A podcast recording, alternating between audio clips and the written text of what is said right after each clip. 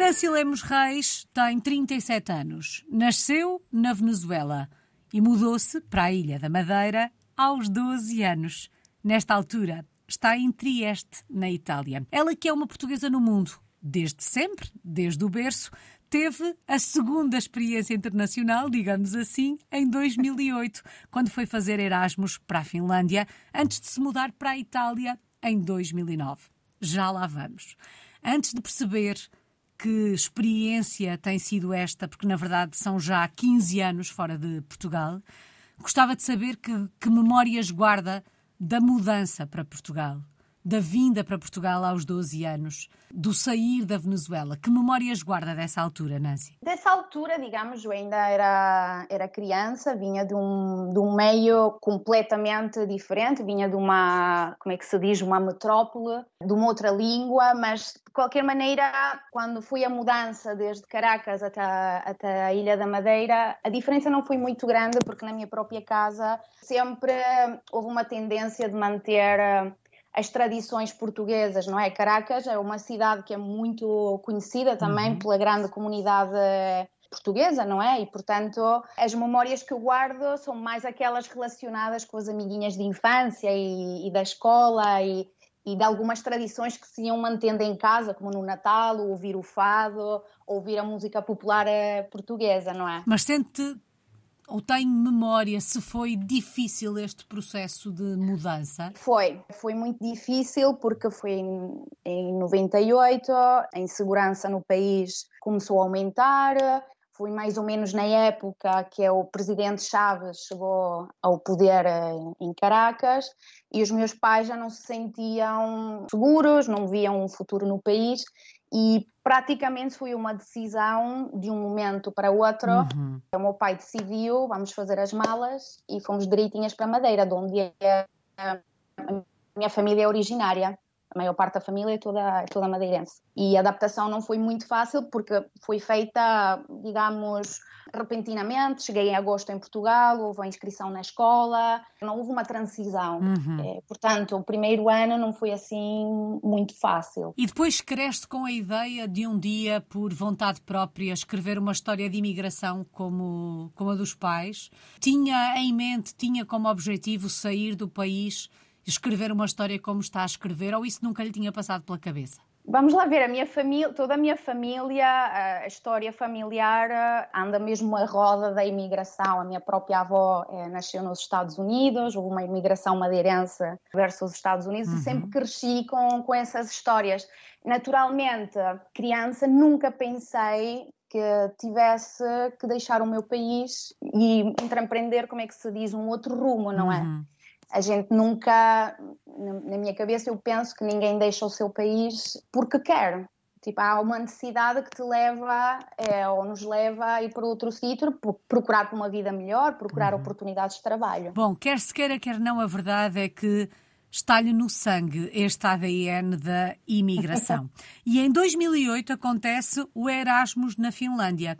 A partir daqui passa a olhar para a experiência internacional com outros olhos? Sim, decididamente sim. Uh, fui na Finlândia em que pela primeira vez tive um contacto com um grupo muito internacional, eram pessoas de vários países. Os primeiros choques, digamos, culturais, não é? Por exemplo, a, é, a, severidade finlandesa, o estar sempre a tempo, o respeito que, que, as pessoas têm pela natureza, pelas coisas, a burocracia praticamente inexistente, a qualidade do ensino foi uma da, acho que foi um dos maiores uh, choques, foi ver como é que funcionava a universidade, o próprio hospital onde eu fazia estágio, ou seja, eram mesmo dois mundos completamente eh, diferentes. E sentiu naquele momento que depois daquela experiência queria ter outra? E naquele momento, aquilo que eu queria era aprender o máximo possível e aproveitar as oportunidades que me estavam a dar naquele momento. Lembro-me que eu estava a estudar eh, no Instituto Politécnico Castelo Branco análises clínicas e em determinadas áreas eu não tinha a possibilidade, por exemplo, eu estive num laboratório de, de genética, tive a oportunidade de ver uh, muitas técnicas que ainda não, não eram utilizadas em, em Portugal e isso para mim foi uma, uma grande experiência. E o que é que provoca a mudança em 2009 para a Itália? em 2009, em, neste Erasmus em 2008, conheci um rapaz triestino. E então, como todas aquelas histórias um bocado banais, eu gostava do rapaz. E então, na altura, eu decidi que queria fazer uma outra oportunidade internacional e eu pensei, olha, Trieste poderia ser uma, uma boa opção. Juntar o útil ao agradável, como se costuma dizer. Juntar o, juntar o útil ao agradável e acabei por uh, ganhar uma outra bolsa de estudo Erasmus Placement e fui fazer o meu estágio eh, com a Universidade de Trieste em 2009. Imaginou na altura que em 2023 ainda estaria por aí? Absolutamente não. Porque a vida dá muitas voltas, não é? Afinal, não estou uh, com, mesmo, com, com, aquele namorado, não é? Porque já também passaram muitos anos, uhum. muitas histórias, muitas coisas, não é? Mas nunca imaginei que após tanto tempo eu estivesse cá, não é? O que é que foi mim... fazendo ficar, Nancy? Olha, inicialmente a cidade, digamos, a cidade de Trieste é uma cidade muito particular, não parece bem uma cidade italiana, por assim dizer. É uma cidade do antigo Império Austro-Húngaro, tem uma história muito particular, que faz fronteira com a Eslovénia, com a Croácia, tem uma história muito complexa, não? E ao mesmo tempo, conhecendo as histórias das pessoas, eh, onde eu fui trabalhar e tudo, eu fui me sentindo bem acolhida, não é? E depois, olha, fui-me acostumando, fui conhecendo e acabei por ficar na, na cidade de Trieste. Vamos recuar no tempo. Já no sabemos tempo. que no início não sabia que queria ficar tanto tempo, não. mas a verdade é que foi-se adaptando. Como é que foi o processo de adaptação à Itália?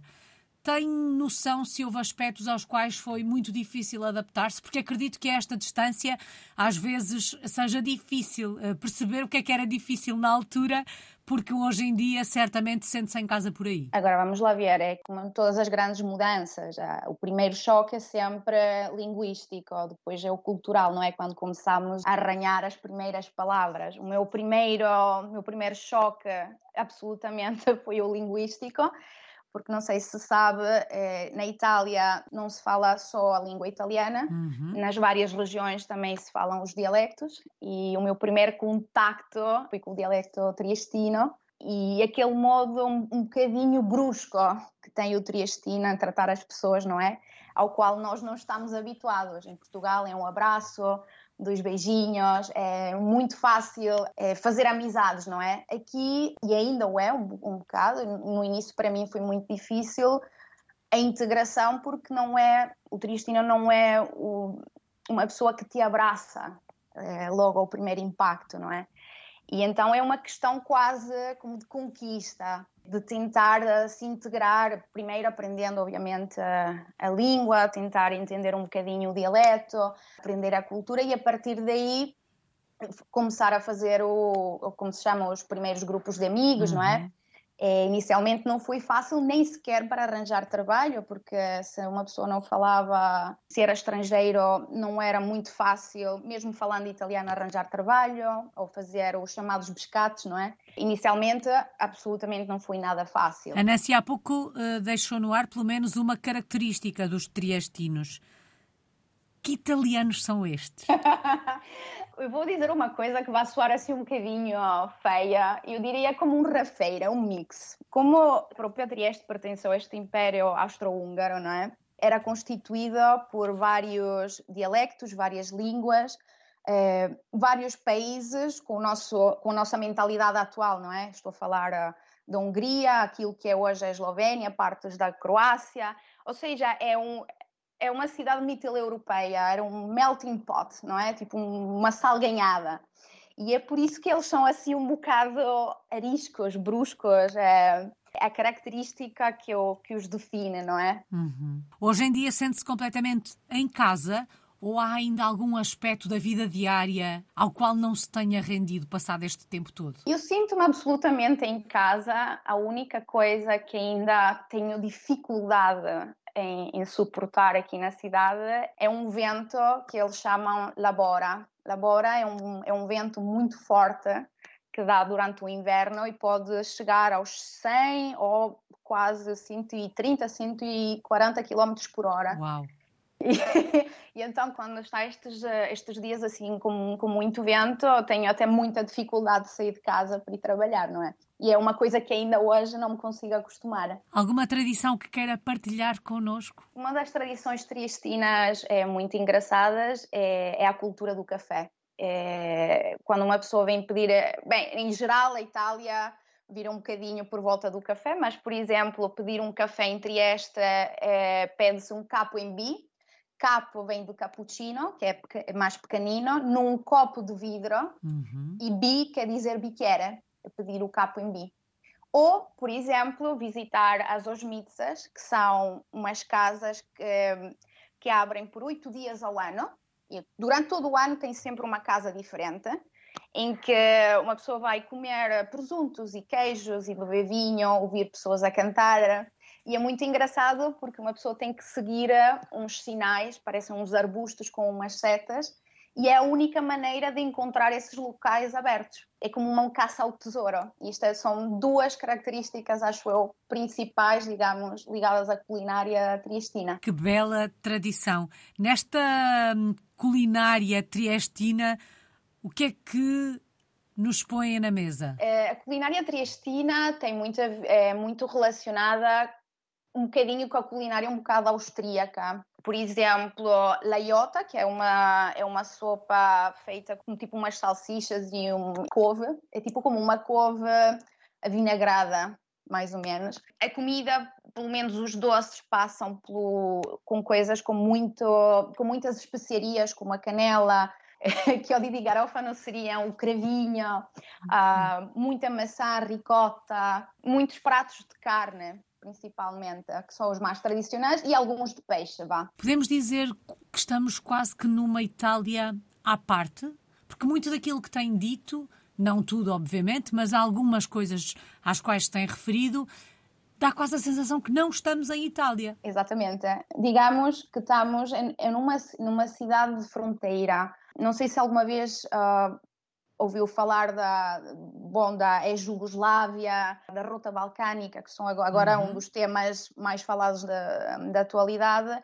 Digamos que Trieste é quase uma cidade sensor, não é? É uma cidade de, de confina, como eles chamam aqui, de fronteira, e é natural que tem muitas influências um, dos países vizinhos. Também temos uma grande influência da comunidade serba, da comunidade um, rumena, um pouco da comunidade grega, parece que não, albanesa, por exemplo. É por isso que eu estava a comentar inicialmente esta coisa do mito europeu, não é? Uhum. Que é um, é um mix de várias culturas e de várias religiões também. Isto e... facilita ou atrapalha o processo de adaptação de alguém que chega a Trieste, esta multiculturalidade? Deveria facilitar, mas pelo menos atualmente aquilo que tem acontecido nos últimos, digamos, 5, 6 anos, mais ou menos, tem vindo a aumentar um bocadinho o descontentamento com aquilo que vem de fora. Uhum. Penso que é um, um sentimento também geral, digamos assim, em toda a Europa Aqui em particular porque é zona de fronteira e estão a chegar eh, muito, a chegar muitos refugiados. O ano, o ano passado era o êxodo praticamente ucraniano, porque estamos a uma distância de 16 horas da capital da Ucrânia, e temos também um vai e vem de pessoas da, da chamada Rota Balcânica, mais ou menos por dia, por vezes chegam 200 pessoas por dia. Pessoas do Afeganistão, Paquistão, eh, até nepaleses, sirianos, ou seja, e começa a aumentar um pouco este descontentamento próprio uhum. também por ser uma cidade de passagem. E vê-se muito, apesar que existe aqui uma grande comunidade, digamos, expat, temos aqui alguns portugueses, temos americanos, pessoal da Austrália, mas é um outro tipo, uh, digamos, uh, um outro tipo de imigração, não é? é uhum. já, já estamos a falar quase dos nómadas digitais, por assim dizer, ou pessoas que vêm cá por trabalho. Mas o, uh, existe um descontentamento geral, generalizado em Itália, por exemplo. Nancy, que projeto tem em mãos? O que é que está aí a fazer? Oh, meu Deus! Muita coisa. Temos aqui uma associação que se chama Olá Lisboa, fala sobre a cultura portuguesa e a língua portuguesa é, aqui na cidade de Trieste com uma colega minha, eh, Júlia Espadaro. O ano passado ensinei português eh, na universidade, na, na escola intérprete eh, de, de, línguas. E o meu trabalho principal é agora, eu trabalho numa empresa de investimentos imobiliários e societários, ou seja, tudo e mais alguma coisa, digamos assim. E, e isto, se bem me lembro, não está relacionado com a sua área de formação, pelo menos no início desta aventura, pois não? Não, eu fiz a licenciatura de técnico de, de análises clínicas em, em Castelo Branco, depois passei pela área das neurociências e agora atualmente estou a trabalhar na, nesta empresa de investimentos imobiliários, societários e startup. Bom, mas fiquei curiosa com o Olá Lisboa. Que projeto é este? o projeto nasceu porque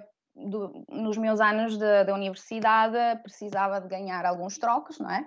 E comecei a dar aulas de português. A Júlia era era a minha aluna, e depois perdemos um bocadinho o contacto. Ela foi morar em, em Lisboa. Quando voltou, ela queria muito fazer alguma coisa relacionada com Portugal, aqui entre esta. Então começámos a, a, nossa aventura, a ensinar português, a organizar uh, alguns eventos, não é? Aproximar um bocadinho uh, a cultura portuguesa à, à cidade de Trieste e tudo isto começou uns meses antes da pandemia. e então aquilo que aconteceu é que, por causa da pandemia, começámos a ensinar muito online. Uhum. E depois, quando começou, começaram as coisas a entrar na, no ritmo e na normalidade, começámos a dar uh, também aulas aos nossos alunos ao vivo, não é? Quem quer aprender a falar português? Olha, vem de todas as áreas. Eu agora dou aulas a um professor eh, da Universidade de Pisa, que é investigador e que está a fazer um mestrado em língua portuguesa e literatura e língua portuguesa, por exemplo, alunos que querem ir de Erasmus, pessoas que se apaixonaram, digamos, como que por engano, pela nossa cultura, por uma música, ou porque gostavam de Saramago ou Fernando Pessoa, até por razões culinárias. Alguém comeu um pastel nata e decidiu que queria aprender português. Uau! Coisas assim, histórias muito muito engraçadas e pessoas de várias áreas e com vários interesses. E aprendem rápido a falar português ou dizem que é muito difícil? Até porque nós, até porque nós temos esta ideia de que as nossas línguas são parecidas, com aspas, não é? Nós, se falarem devagarinho, mesmo que, que a gente não entenda as palavras todas que o italiano diz, vamos conseguir, pelo menos parte, tirar o sentido daquilo que foi dito. Eles conseguem fazer o mesmo? Conseguem nos entender ou não? Inicialmente não, porque, digamos, se temos um texto escrito, obviamente que as línguas são muito parecidas. O italiano, o português, o espanhol. Se, se pomos os textos é muito fácil. O que normalmente se queixam muito é da pronúncia. Uhum. Dizem que temos uma pronúncia muito fechada e muita gente mesmo diz que, por exemplo, se tem que aprender português, preferem, há, há pessoas que preferem aprender o português do Brasil, não é? Uhum. Porque é mais fácil, é muito mais musical, digamos assim. É português é... com açúcar, como eu costumo dizer. É português com açúcar, exatamente. Mas digamos que o interesse muitas vezes começa por coisas que nós, como consideramos o nosso país tão, tão pequenino, não é? Uhum. E às uhum. vezes ficamos com aquela ideia que ninguém gosta, não é que ninguém gosta de nós, mas que conhecem muito pouco sobre nós. E na realidade, Portugal, neste momento, há, temos este boom, não só turístico, não é? De, e as pessoas começam a descobrir o nosso país. E uma coisa que gosto muito aqui nos italianos é que têm muito interesse de aprender um bocadinho a nossa língua antes de, de, ir, de nos ir visitar. Uhum. E então pedem pelo menos umas 10 aulas, pelo menos para dizer o básico, não é? Que bela técnica. Bom, falávamos aqui dos, eh, das pronúncias e das línguas, e a Nancy dizia que o português, o italiano, o espanhol ou o castelhano um, eh, são muito semelhantes. São as três línguas da sua vida. Exato. Bem, inicialmente, digamos, eu na Venezuela não falava muito português. Eu tinha coleguinhas que eram de famílias portuguesas, uhum. iam à escola portuguesa nos sábados e isso. Só no, nos meses antes de deixar a Venezuela, o meu pai pediu à minha avó eh, os livros que ele tinha quando, penso quando era criança, para eu aprender português. Eu posso imaginar que, que, os livros que ele tinha no seu processo não eram livros é, muito atualizados, uhum. não é? E eu aprendi um bocadinho português com aqueles livros que o meu pai tinha da escola. E então fui-me adaptando, mas aprendi mesmo, mesmo, mesmo a falar eh, na escola, quando uhum. cheguei à Madeira. Bom, e quem quiser conhecer este projeto um, em português, em que já percebi que temos aqui uma portuguesa e uma italiana, mas tem um nome tão português, Olá Lisboa, como é que as pessoas podem chegar até vocês, perceber que projeto é este, um, recomendá-lo até a alguém que queira aprender a falar português? Nós eh, estamos presentes online no eh, www.olalisboa.it. Tem as, todas as informações encontram-se na, na, nossa página. Também temos uma página no Instagram, que também uhum. se chama Olá Lisboa. Basta tipo dizer um olá com as vossas perguntas e, e aquilo que vocês gostariam de saber ou da língua portuguesa ou talvez também da cidade de Trieste, se quiserem vir visitar-nos. Bom, que bela deixa. Do Olá Lisboa para Olá Trieste. Que cidade é esta? Sei que beberíamos um café, mas se a fôssemos visitar para conhecer esta cidade, onde é que nos levava? Um local icónico, sem dúvida é o Castelo de Miramar. Era a morada, digamos, é de um dos membros da, da realeza austro-húngara, não é? O Maximiliano e a Carlota. É a primeira coisa que vemos quando chegamos com o comboio, se por acaso aterramos uh, em Veneza, não é? Porque Trieste é muito pertinho, é uma hora e meia mais ou menos de distância de Veneza era a moradia destas duas personagens históricas, é um dos principais pontos de, de atração, não é, da cidade. Um outro que, que na minha opinião, é, vale muito a pena ver é a zona da Igreja de San Justo e o Castelo de San Justo, que é na zona, digamos, uh, medieval e, e, onde estão os restos romanos da, da cidade, que tem uma vista é, muito particular uh, para o centro da cidade. Digamos, se ir andar um bocadinho no centro, uh, entre, entre as pequenas ruelas e, e, beber um típico aperitivo italiano, um spritz aperol, conversar à volta de, com um café com os amigos, visitar a Piazza Unità, esta é mesmo é, fundamental. É, também a nível histórico, porque foi uh, é a principal praça da cidade e parece muito a praça principal de Lisboa, mesmo que é mais pequena, uhum. não é? Uhum. E foi onde eh, Benito Mussolini declarou as leis pela primeira vez na Itália antirraciais, ou seja, onde ele declarou que poderiam ser feitas as perseguições aos hebreus e, e, e as pessoas de cultura eslava é, digamos, como história. É um outro local a visitar uh, pela memória histórica que conserva a cidade é La Risiera di San Saba.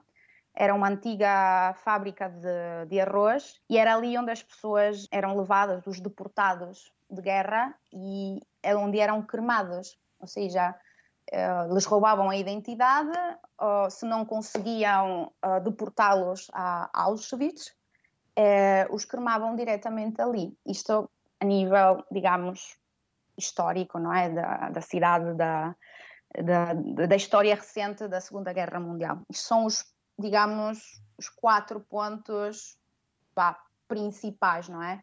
Estamos aqui num fim de semana. E para esse fim de semana é preciso aprender assim algumas palavras obrigatórias em italiano ou em triestino? Agora, em triestino, a palavra fundamental para aprender é volentieri, porque foi a primeira que eu aprendi. Volentieri é, se uma pessoa em Trieste diz volentieri, quer dizer gostaria de ajudá-lo, mas não tenho. E para mim, é, esta coisa, volentieri, soava, sim, sim, vou ajudá-la. Uhum. volentieri. Non se pode, quer dizer não posso ou não, ou não go, não tenho, em dialeto. Em italiano, obviamente, as palavras, as, as mais conhecidas, não é? O buongiorno, é, grazie, quer dizer obrigada, uhum. não é? Sei lá, tchau para dizer olá e tchau, tchau para dizer adeus, que são aquelas palavras que a nós, como portugueses, nos confundem, não é? Uhum. Estas são, são, muito, são muito semelhantes, mas têm significados diferentes. Ficam aqui essas dicas para quem visitar Trieste e poder, de alguma forma, entender um bocadinho melhor aquilo que houve à, à sua volta. Nancy, quando olha para o futuro e tendo em conta que esta experiência conta já há 15 anos, é por aí que se vê durante mais 15? Olha, não sei. Não, não sei aquilo que o futuro tem para mim, não é? Digamos assim. Já tenho uma longa história de, de imigração mesmo na família, eu própria, a minha própria irmã também, que está na Inglaterra, os meus colegas estão todos espalhados por essa Europa fora, não é? Eu não sei, vamos ver o que, o que vai acontecer no, no futuro. Eu gostaria muito também de voltar a Portugal, não é? Se as condições fossem as adequadas, eu voltaria sem dúvida nenhuma à minha casa. E qual é que tem sido a maior aprendizagem desta experiência, deste viver fora do nosso país? O que é que se aprende com uma experiência assim? Aprendemos a ser absolutamente mais humildes e a dar mais valor um, o que é nosso, não é? Não é preciso que venha um estrangeiro nos dizer que comida tão boa temos, que somos boa gente, que trabalhamos, que trabalhamos bem, que temos vontade de mudar o, o nosso presente, o nosso futuro.